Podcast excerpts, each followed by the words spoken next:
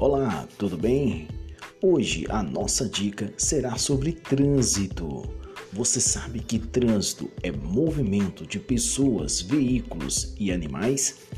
Por isso, o trânsito é vivo e, sendo vivo, ele muda a todo momento. Isso faz que seja necessário estarmos sempre atualizados. O que você está fazendo para um trânsito mais seguro?